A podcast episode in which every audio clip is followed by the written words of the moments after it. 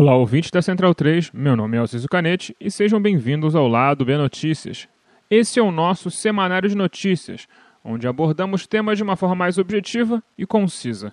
Para ouvir nossas opiniões e debates em formato longo, se ligue no programa de sexta.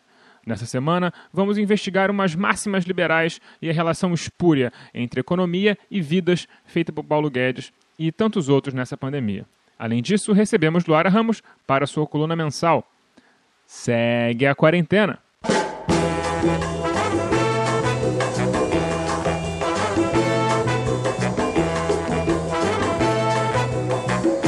Conhecer seu inimigo é fundamental para derrotá-lo, e hoje vamos falar de um fundamento muito esquisito do liberalismo econômico que ajuda a informar a lógica de separação entre economia e vidas. Dentro da economia moderna, a premissa para que todos aqueles belos modelos econométricos funcionem se baseia em um eixo de modelo de expectativas racionais e o pressuposto do mercado eficiente. Para falar do primeiro, trago ele mesmo, o economista do povo, Daniel Soares.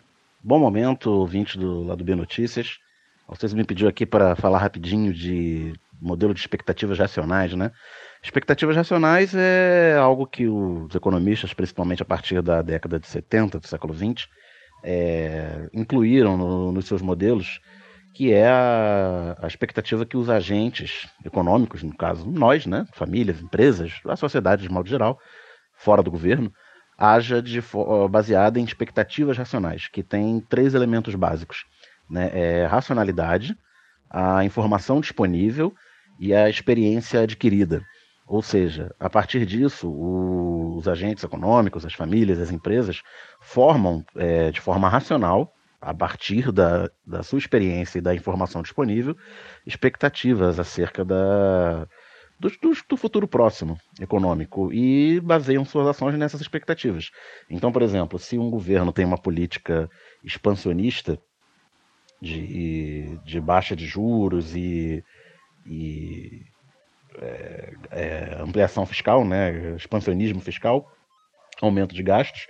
É, quem fornece pro, produtos para o governo ou trabalha para o governo vai ter expectativa de ganhos maiores e vai aumentar a oferta de produtos disponíveis. Né? Se a expectativa é de recessão, vai acontecer o contrário. O, as empresas e as famílias vão segurar o seu consumo, os seus investimentos, prevendo essa, tentando se adaptar a essa recessão. E, com isso você enriquece o, os modelos de previsibilidade econômica quando você leva em consideração a expectativa dos agentes. Uma coisa que, que torna o, o modelo falho é se algum desses três pressupostos não não existir, né? Se as pessoas, de modo geral, e lembrando que em macroeconomia a gente está sempre falando de grandes agregados, é, então não é de um indivíduo ou outro, né? É de maioria ou quase todo mundo.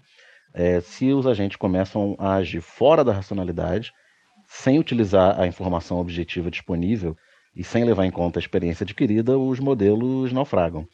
E então, nessa, nessa segunda para terceira década do século XXI, com movimentos massivos de desinformação e, e fake news e, e direcionamento do comportamento, você pode comprometer seriamente um modelo que se baseia em expectativas racionais dos agentes.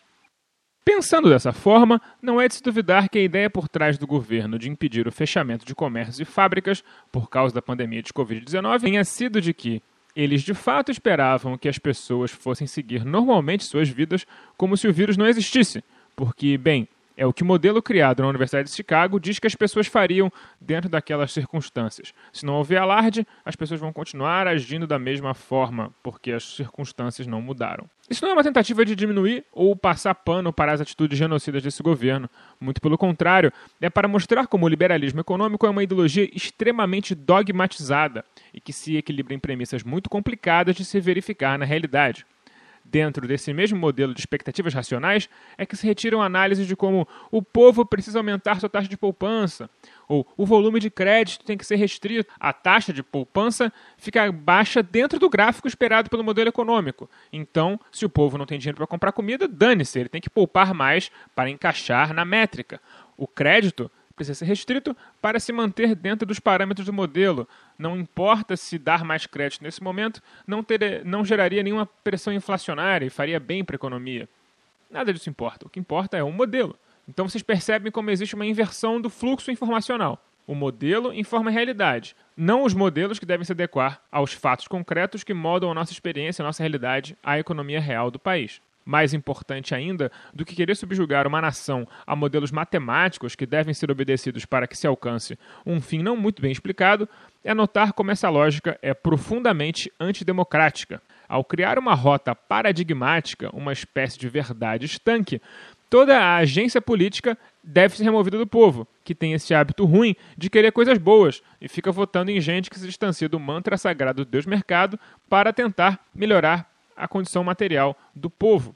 Tanto isso é verdade que já naturalizamos o desempenho econômico de países sendo medido por PIB. Os índices econômicos que ganham relevância na mídia são cotação de dólar e valorização na bolsa. Porque o IDH, que é o Índice de Desenvolvimento Humano, não é mais relevante que o PIB? Por que não se publiciza mais o índice Gini, que trata de desigualdade social, desigualdade de renda? Por que não se fala do salário mínimo do DIEESE, o salário mínimo necessário para uma vida digna e com todas as necessidades constitucionais de um brasileiro atendidas? Simples, porque não vivemos em um sistema que tem interesse ou capacidade de nos prover com dignidade, o que nos leva ao segundo tópico do dia, a presunção de eficiência dos mercados. Sim, para o sisteminha deles funcionar, além de todo indivíduo na face da Terra ter que tomar a decisão mais economicamente eficiente de forma instintiva, o mercado também sempre fará. É um dos dogmas. Essa é a premissa, mas vamos aqui rapidamente observar a realidade. Os millennials nos Estados Unidos, são aqueles nascidos entre mais ou menos 1981 e 93, estão no auge das suas capacidades como força de trabalho. E mesmo assim, eles detêm apenas 4,8% da riqueza dos Estados Unidos. Estamos aqui falando da geração mais qualificada para o mercado de trabalho na história, com o maior percentual de graduandos, pós-graduados, mas assim, por muito. Nessa mesma altura de suas vidas, a geração anterior, a geração X, detinha 9%, e os boomers, os filhos do pós-Segunda Guerra Mundial, 21%. Se os 4,8 parecem poucos, tem um detalhe que agrava bastante essa situação. Desses, 2% são só do Mark Zuckerberg. Mas como se explica que essa galera tão qualificada não consegue acumular riqueza? A educação não é um bem em si? Não, ele não é. O que acontece sem uma política estatal de desenvolvimento é que vemos engenheiros químicos dirigindo Uber e advogados fritando pastel para sobreviver, vendendo para filhinhos de papai que fizeram administração comprando diploma e trabalhadores especializados de nível técnico que desempenham funções de alta demanda nos seus setores dinâmicos de uma economia agrária exportadora, no caso do Brasil. Aqui, é mais lógico tentar virar operador de guindaste em porto do que doutor em física. E no mundo não é muito diferente especialmente no sul global. Se analisarmos, isso é altamente ineficiente e o mercado é completamente incapaz de resolver essa questão, até porque a própria educação se tornou um bem mercantilizado e fonte de dívida para muitos, e não pode ser cortada justamente porque também faz a roda do capitalismo girar, também aumenta o PIB. Ao fim, a mensagem só pode ser uma: o capitalismo é uma pirâmide financeira igualzinha ao Telex Free, ela só é maior. Na coluna de Laura Ramos, uma reflexão sobre liberdade.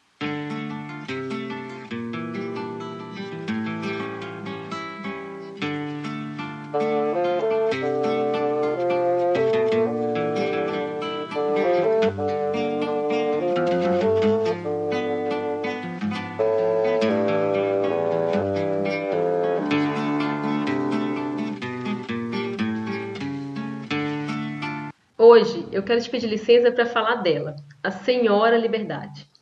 Mas para falar em liberdade, eu acho que antes a gente precisa falar de ideologia. Não no sentido mais conhecido, como um conjunto de ideias, mas no sentido marxista mesmo, de um falseamento da realidade.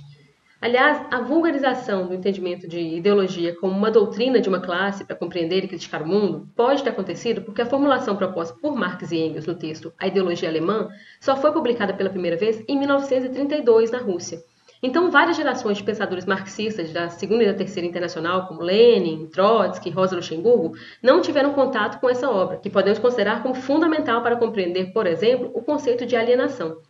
É que para Marx e Engels, ideologia não é simplesmente o que um determinado grupo pensa ou defende, mas algo que expressa a consciência de um ser que está alienado. É famosa a citação marxista que diz que as ideias dominantes de uma época são as ideias da classe dominante desta mesma época. Isso é importante para a gente pensar como aparecem e porque são amplamente aceitas certas ideias, mesmo que elas não sejam prejudiciais. Como, por exemplo, porque mesmo com estudos provando que a cloroquina é ineficaz, algumas pessoas ainda defendem o tal tratamento precoce. Ou por que o bolsonarismo se sustenta em sua ala ideológica? O que seria essa tal ideologia bolsonarista? Aí a gente percebe também o perigo de tratar a ideologia como apenas um conjunto de pensamentos sobre determinado assunto ou um ponto de vista. Isso acaba legitimando essas formas de pensamento tornando tolerável sob o título de que são apenas opiniões. Então, se eu quero ter a minha opinião respeitada, eu devo também respeitar essa ideologia do outro, que é só diferente da minha. Você percebe a armadilha? E aí vem um debate muito interessante sobre a origem das ideias que Marx trava com os hegelianos e que vale a pena se aprofundar a partir de obras como A Crítica da Filosofia do Direito de Hegel e mesmo das teses sobre Feuerbach, em que a religião aparece como um importante ponto e nos ajuda a entender um pouco como essas ideias se estruturam socialmente. Eu não vou me estender muito sobre isso aqui, é, mas aproveito para deixar a recomendação de uma aula com o professor Mauriazzi disponível no YouTube, que foi mediada pela minha colega, colunista aqui no Lado B Notícias também, a Bianca Pio. Nessa aula, o Mauriazzi explica muito melhor o conceito de ideologia em Marx. É, eu não tenho pretensão de tentar explicar e me aprofundar, acho que o professor realmente faz isso melhor que eu. O que eu quero trazer aqui são os mecanismos da ideologia para que a gente possa conseguir é, definir melhor o que é ideológico e assim tentar acertar no contraponto. A ideologia opera sob os seguintes aspectos. O ocultamento, ou seja, ela esconde uma ou várias partes para inverter a lógica, então esse é o segundo aspecto, a inversão. E a ideologia também naturaliza o que é histórico e cultural, isso é, o que foi produzido pelo ser humano passa a ser tratado como sua própria essência. E assim se justifica que tudo é porque sempre foi e, portanto, sempre será, não tem outro jeito. E aí entra um aspecto da ideologia que eu aposto que você já presenciou em uma discussão, que é a apresentação de uma situação particular como se fosse universal. Então a pessoa pensa ou diz: Ah, mas eu passei por isso, eu vi tal coisa, aconteceu assim comigo, então é assim que as coisas são. A filosofia, a religião e o mito têm o mesmo objetivo: explicar as coisas. Mas o que Marx critica, e para isso ele utiliza uma ferramenta imprescindível, que é o materialismo histórico dialético, é que a ideologia tem a função de reproduzir e de perpetuar as relações de dominação de uma classe sobre a outra. Mas por que eu estou falando disso para falar de liberdade? É que no nosso atual sistema econômico-social, também conhecido como capitalismo, a liberdade mais imediatamente percebida diz respeito apenas ao que pode ser vendido e, consequentemente, comprado. Porque o que sobredetermina as relações entre as pessoas é mercantilização. Então, o que é tratado como liberdade é liberdade de consumo. Os direitos individuais, como estão falando direito de ir e vir, dependem de uma série de outros produtos e serviços que podem também ser negociados no mercado. Assim, o que se vê é a livre circulação de mercadorias em um mundo que, paradoxalmente, prende cada vez mais pessoas. E isso literal e metaforicamente, com os processos alienatórios impostos pela divisão entre o capital e o trabalho.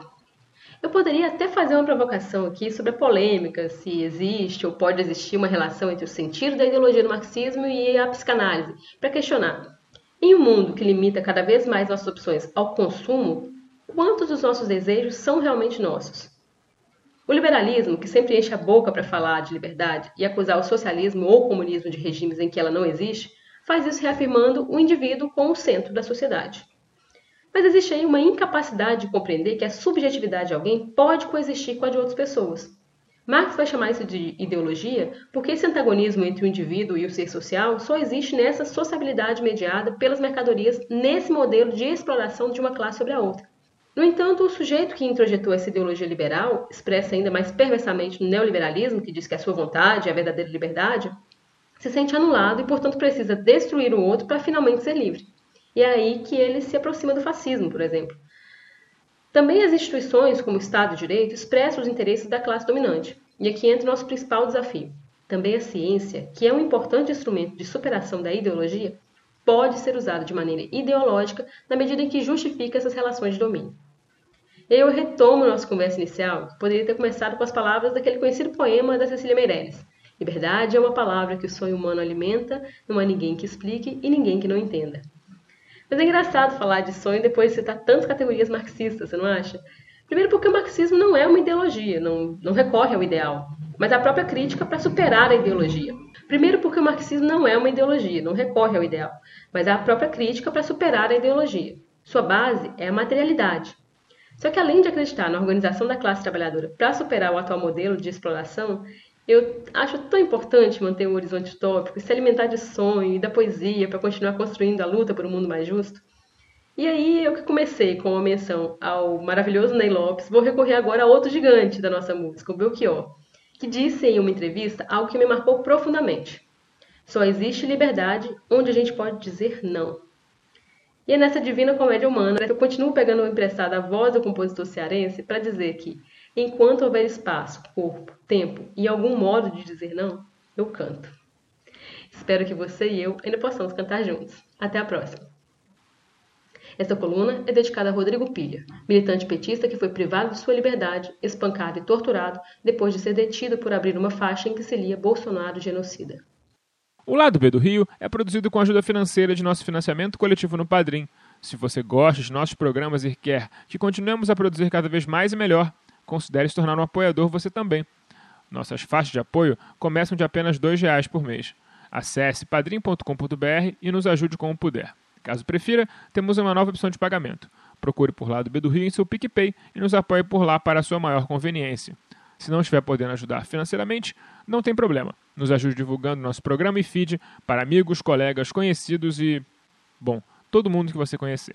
As trilhas para esse programa foram retiradas de O Drama da Humana Manada da banda O Effect, Preciso Me Encontrar de Candeia e Cartola e Eu Tá Vendo no Copo de Norel Vilela. Fiquem ligados em nosso programa regular de sexta porque teremos uma reflexão bastante latino-americana nesse episódio. Acho que vocês vão gostar bastante. Até lá!